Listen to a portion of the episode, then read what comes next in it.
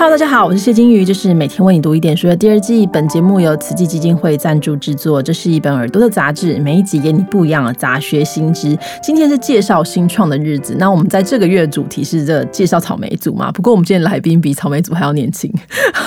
就非常的应该说什么青年才俊哦。在大学的时候就成立了一个很特别的网站，叫土女时代。那为什么叫土女时代呢？因为成员都是这个正大土耳其语文系的同学，而且都是女孩子。那在土耳其还不是很红的时候，他们就打造出了一个很有系统啊介绍各种土耳其文化资讯的一个中文网站。所以，我们今天来宾呢是土女时代的共同创办人，也是目前主要的业务负责人宗玲。Hello，宗玲。嗨，大家好。虽然那个称呼为钟林，大家可能有点不习惯，因为我有一个呃比较 算是艺名嘛，因为这是呃土耳其文名字，所以大家比较常见到我的。那个身份叫做 Zeren，Zeren 的意思是什么？嗯，呃，我之前查过字典，他说是像是呃同理心这样子的一个字，但就是一个必须，就像我们有些上英文班要取英文名字，那我们学土耳其文，为了让老师比较方便，那就会取一个土耳其文名字这样。OK，呃，我知道土女时代是你们在大学时候就创立的，那时候你才几岁啊？其实我是后来才加入的，加入对，但是这个确实是在。呃，主要创办其他创办人在大学时候就设立的这样子，所以那时候大概就呃，可能二十一二岁这样子，很年轻。那那时候创立这个的想法或者初衷是什么？那尤其是你就是后来加入，你是为什么？我是为什么会被吸引，然后加入这个团队的呢？最初这个其实会做这件事，一方面也是因为太多人的好奇心而导致，例如。他会很好奇在这个戏做什么，或者是你学这个到底要做什么。然后还有，哎，可能周遭里面只有你跟土耳其扯得上边，只要他一听到土耳其的事，他就会想要来找你。所以他们问很多问题的时候，你会回答的一遍一遍又一遍。那后来刚好是脸书兴起的时候，你就想说，那把一些东西整理起来放在脸书上。那如果人家有什么问题的话，那是不是他就可以从这边直接找到答案，就不用再。不停的问重复的问题，那我后来想要加入原因也是，呃，我从土耳其回来之后，我一直想要找一个跟土耳其有关的工作，可是，在那时候实际上没有什么太多的选择，或者是说，呃，其实有，也只是沾到一点边，那更不要说比较偏向文化性的，那会受土耳其吸引，其实比较多在文化性，所以。就想到刚好有这个平台，那是不是可以加入来，然后用利用这个平台，然后做出更多嗯不是商业的内容，然后把呃我觉得有趣土耳其有趣的地方跟大家分享，这样子。我岔出来问一个问题，你觉得土耳其最吸引你的地方是什么？嗯，通常嗯，如果认识土耳其久了，你很难给他一个很。比如说很很完美的喜欢他，或是说一定会有正对会有负面有正有负，但我觉得土耳其有很特殊的一点，第一个是他比较没办法预测，嗯，就是他是很你喜欢改变、喜欢冒险的人，你会很受吸引的一个地方。然后再来是它的文化性很很多样，那即使只有土耳其一个地方，你也可以感受到非常。呃，不同的感受，例如他们的人就长得很不一样啊，或每个地区都有一些很不一样的习俗或什么，所以这是一个不管你怎么挖掘，不管你去几次，你都可以找到新的东西、有趣的事情。然后它也包含很多呃历史的层面，就是不管你是喜欢什么领域的，你都可以在土耳其找到一些你自己的乐趣，这样。可以说是跟台湾完全就是不一样的地方，所以带给你很多的新的刺激，或是新的啊冒险跟新的想象哈。那我觉得在二十几岁就创业是一件很不容易的事情，因为自己创业过，我觉得当初真的怎么那么傻。那对你们来说，就是你们怎么找到这个合适的这个商业模式？大家都会好奇这一点，所以我想知道知道你们怎么样去摸索，或者怎么样啊确定确定一个合适的商业模式。嗯，这是我蛮常。应该说，只要有经历过所谓创业这个阶段的人，都会蛮常被问到的一个问题嘛：你的商业模式到底是什么？你是透过什么来营运你的呃产品？好了，应该是这么说。那我们在做的时候，当时其实并没有类似的东西，所以你可以参考的只有一些现成的所谓已成功的商业模式，例如透过呃以内容赚取广告。这样子的文章，可是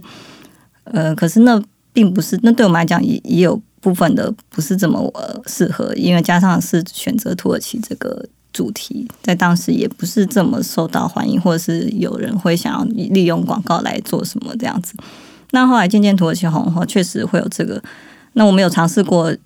我们有尝试过，当然是利利用文章里面的东西去导流量，或者是嗯贩售一些零售商品等等等等的。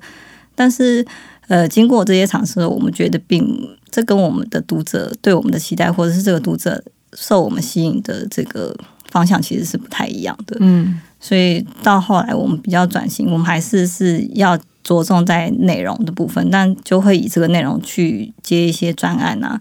例如呃电视拍摄、特殊的主题拍摄，或者是嗯相关单位的合作，然后土耳其主题式的合作这样子，所以比较像专案式。那后来就有发展出跟呃旅游业者合作的旅游产品，所以以这个脉络来讲，这会是我们目前尝试到现在最适合我们的啦。可以说原本是从这个呃内容附加的广告，然后带出这个商品，但最后其实发挥现就是重点还是在于内容。我们常常说内容取胜，就是你读者为什么吸引，还是因为内容。那如何利用内容这件事情去发挥它的效益，我觉得是蛮重要。而且现在你们可以说是台湾研究土耳其第一品牌，就是也而且也蛮持久的哦。对，因为很多人不一定都能够坚持下去，因为做这个网站，其实你们像产出的量大概多少？就平均大概每多久出一次文章？现在频率稍微低一点啊，但是因为我们我们因为是从脸书开始嘛，所以我们主要跟这个读者沟通或是互动的地方还是脸书。那脸书会其实每周都会有，那就针对一些土耳其的嗯大小事啊，或是在不管是什么时候，我们感觉到跟土耳其有关的事情，我们觉得有意思的事情，然后都会一起上去。其实。更新并没有说很高，但是说大家是不是还是会感觉到我们的存在？当然，如果我们之前有往土耳其的时候，那频率就会拉高，但是现在还是算是嗯。这个这么长年以来能够维持这样，我自己也是觉得还不错啦。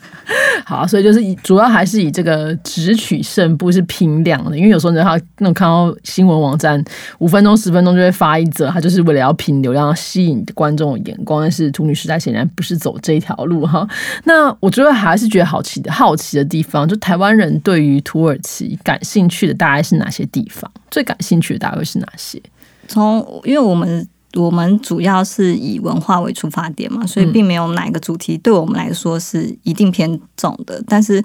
从呃数据上，其实很明显可以感觉出来啊。第一个是一定是玩的，嗯，呃，旅游相关的，然后再来就是吃的。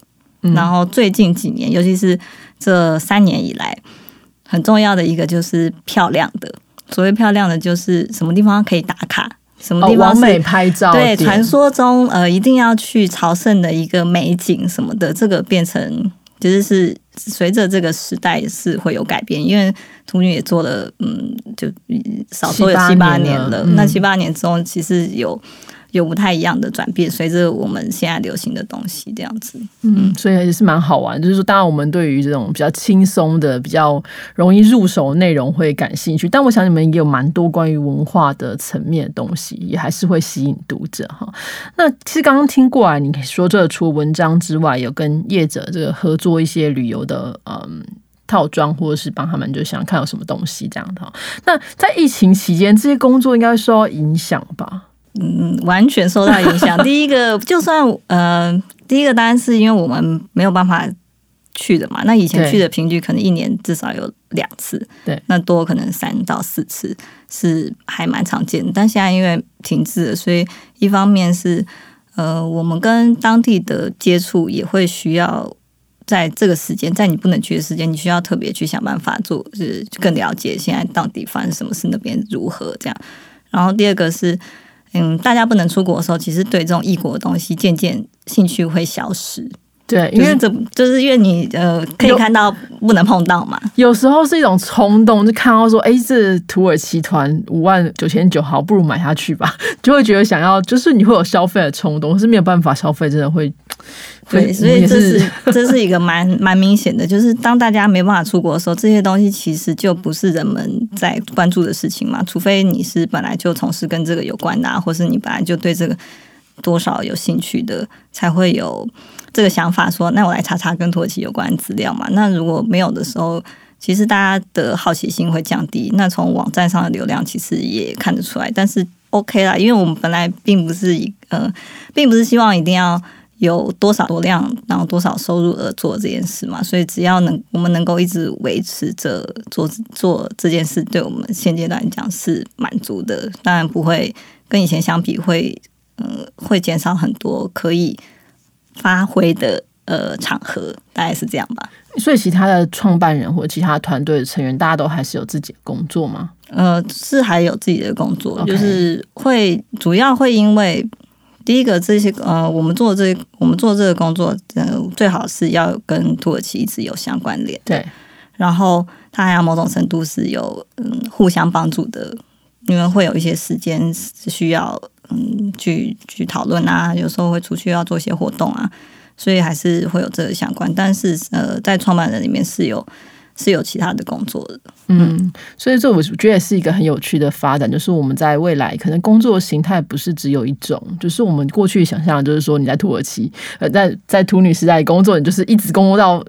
退休这样子，但现在可能没有办法，但只要你为了兴趣，也许呃，你可以花很多时间，七八年真的很久哎、对，真的很久，所以嗯，所以这这也是我们觉得一方面蛮自豪的事情啊。你要怎么维持在让你离开这个环境，所以离开学校这种环境下，你要怎么在你的出接触社会啊，或者是工作之余一直维持这个事情，这是我们到目前为止都认为自己做的蛮努力的一个部分，这样子。那你未来有没有什么新的计划？其实这个疫情这影响，其实真的很多事情都停摆了。有什么样的新的计划会希望我们读者或听众可以关注的呢？未来我们以往做的蛮最多的就是跟嗯所谓讲中文的人啦。那我们第一个，当然我们的观众读者最多，当然还是在台湾，不然就是在土耳其的嗯台湾台湾人嗯或华人。那第二个其实反而是香港，就是东南亚一带的华人。然后我们之前也有做过跟香港合作过的节目。那比较未来想要做的事情是跟土耳其当地的单位有一些连接，或者是有一些特殊体验的方式，因为所以现在的资讯非常的发达，那即使你不用是一个土耳其专业背景，你也可以提供给别人非常实用的旅游土耳其旅游资讯嘛。那土女时代的特殊点，就是因为第一个，我们有一些呃背景上面的支持，让我们可以接触到更多的比较深深入啦，深入他们的生活啊，跟他们的文化，所以我觉得可以，我们未来只是想强化这个，就是在体验上面，在当地的体验，当地特殊性质的东西能够加强，然后或者是用不管是用文字，然后影像，或者是我们也得与时俱进，要增加，比如说呃有 YouTube 的经营啊，或者是声音的经营，这样子能够把这些跟那些单位合作的内容用这样方式来呈现的话，会是现阶段我比较想做的事情。这样 OK，我觉得这是蛮玩蛮有趣的一个体验，因为土耳其真的跟台湾真的差没蛮多的，不管是语言风俗还是呃其他的文化宗教，差的非常多。那你要了解整个土耳其，你就还是需要一些比较好的入门者，因为我觉得这些网络上的资讯有时候非常的混乱，也有很多带的是一些偏见，或者说啊、可能就随便翻译就直接过来了。但在土女时代，你大概可以非常信赖这个编辑部有个初步的筛选跟初步的这个讨论哈，可以给你比较正确的这资讯。那至少你将来有一天，或是你认识的土耳其的朋友，你不会在这个这个过程当中不会有这种失礼的状况，或是迷失在里面。